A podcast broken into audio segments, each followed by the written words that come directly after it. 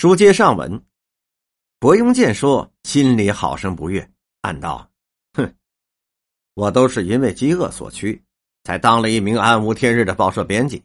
如今你又给我找个编辑，这真是一层地狱闲钱，又给我挖了一层。你明知道从此我挣你一百块钱，他可不知道我这笔血债呀，又多了一倍了。假如他要叫我净挣一千块，哼！”我就得当二十家报社的编辑了，钱没到手，心血也就干了。你们这种手段跟谁学的呢？怎么拿人的性命不当回事儿呢？伯庸就准备欲戴不救，表面上却是不好意思。如果应允了吧，从此就得两头跑，不但身子劳碌，而且脑力也得加倍的使用。想一想日后的苦楚，未免劳苦的多而收益少啊。其实。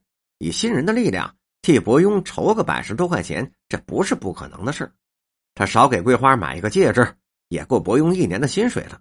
何况伯庸并不是饭桶、懒衣求食之人呢。你给他相当的代价，未尝没有相当的工作。或是自己找便宜，不愿意给公平的价钱，他认的人那么多，什么总长、议长的都是朋友，也未尝不可以替伯庸谋一个相当的位置。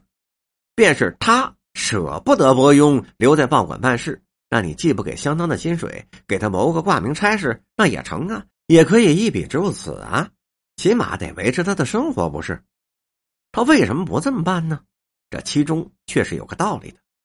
假如他给伯庸找一个不费脑筋、坐在家里就能够来财的差事，他的兄弟、他的亲戚应当做什么呢？咱比方说，他将来娶了桂花，桂花的近支都找上门来。求点差事，桂花又是撒娇又是拼命的命令老爷，那新人能够叫他们做报馆的编辑吗？再比方说，窑子里的大茶壶，借着桂花的光，也求着白总理给一个差事，他能够叫他当教育杂志的主任吗？不用说不能，便是他们能办到，桂花也不许他老爷给这样一个清苦的差事啊。所以，什么税务局呀、管公所啊。县知事啊，自然是给一种费不着脑筋又预备着的。如果说赵伯庸这样的人来干，天生是没有食肉馅的，自然是可以让他们绞尽脑汁、呕心沥血，用不了几个钱就把他们给送终了。死了一个还有干的，仿佛是牛马似的。又多怎么使绝了的时候呢？没有什么可爱惜的。至于自己的亲戚、姨太太的那家同僚的子弟，那都是宝贝一般的人，自幼也没有见过一天用脑筋的。出来做官，咱不阔、不体面、不来财、不省心，对得起他们吗？老天爷也不愿意呀，能答应吗？所以啊，这新人有的是势力，不过呢，都是夹在袋子里偷着用。赵伯庸那样的人，再转几个轮回，也不能入他的夹带了。虽然伯庸没入他的夹带，正见伯庸不幸之中，多少还有点人的滋味吧。伯庸暗自思忖了半天，竟然没有法子了，除了脱然舍去，另谋别计，才能够把这劳苦多收益少的勾当给抛开了。但是北京的社会是什么样的一个现状？伯庸一个穷书生，您到哪儿去能成啊？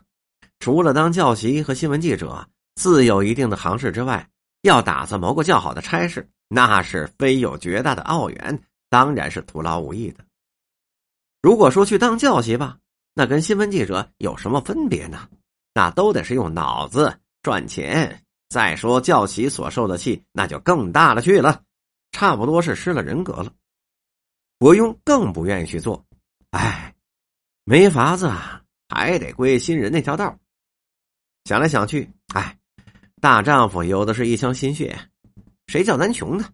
不必善价而沽，有买的咱就卖吧。当下伯庸和新人道：“好吧，你的好意我很感激。跟教育学我也不算外行，自问不至于出笑话。只是啊，他们打算几时开办呢？如果他们真的邀我去，我好预备材料啊。”新人接着说：“哦。”呃，应该是大概就这几天办吧。他们已经催了我好几回了。呃，你既然愿意当任去，那我就告诉他们，当然是没有问题的。同时啊，他们还要办一份教育画报。你听话吧，明儿啊准有头绪。第二天，新人果然是把伯庸请了过来。哎，伯庸，事儿成了。这两天呢，他们要跟你接洽接洽。好在这事儿啊，跟你的时间不冲突。一个月报不必天天在那里，只要每月有东西就成了。伯庸说：“好吧，那明儿我去。呃，到那里找谁啊？”新人说：“中学科、小学科两位科长，那都是我的铁磁。总务科科长跟我更是莫逆，所以啊，甭说了，我们是老师教了。但是你不过是他们另雇的编辑，算是衙门以外的人，不是所员。你呢，不必见所长，到那里啊，你只见总务科长就成了。他必然会把这一切都告诉你。”或者呢，能够你引荐见见所长，那也成。但是所长太忙了，不定能见着面。你呀，只跟总务科长见见，也齐活了。新人这科长、所长的闹了一大阵子，伯庸听得脑袋都昏了，并且他言语之间表示他们都是官儿，那是尊贵极了。以伯庸现在的地位，你不过是个平民，得见他们，应当是引以为荣。所以说，得郑重其事。在伯庸已然是受不了了，他连忙说：“哼，这位总务科长大人姓什么叫什么呀？”新人接着说：“你连他都不认得？他是教育机关很有名的人，那在教育部里走得很红。现在的教育公所简直就是他的天下，你怎么不知道呢？”哎呦，我不是说你啊，伯庸，可见你太不留心了。伯庸又说：“是啊。”我实在太不留心了，竟误会了。外国的著名教育家，我多少还知道两个。怎么的？北京有这样的大教育家，我怎么会不知道呢？嗨，这太该杀了！此公尊姓高明啊。新人说，那就是大名鼎鼎的邹昌运，你不知道吗？伯庸说：“哦，邹先生，这我就不能忘了啊。你办公吧，明儿啊，我就去拜会拜会这位先生。”晚上完了事，伯庸染了夜游子的习惯，仍然跟子九和凤溪到外面去跑跑。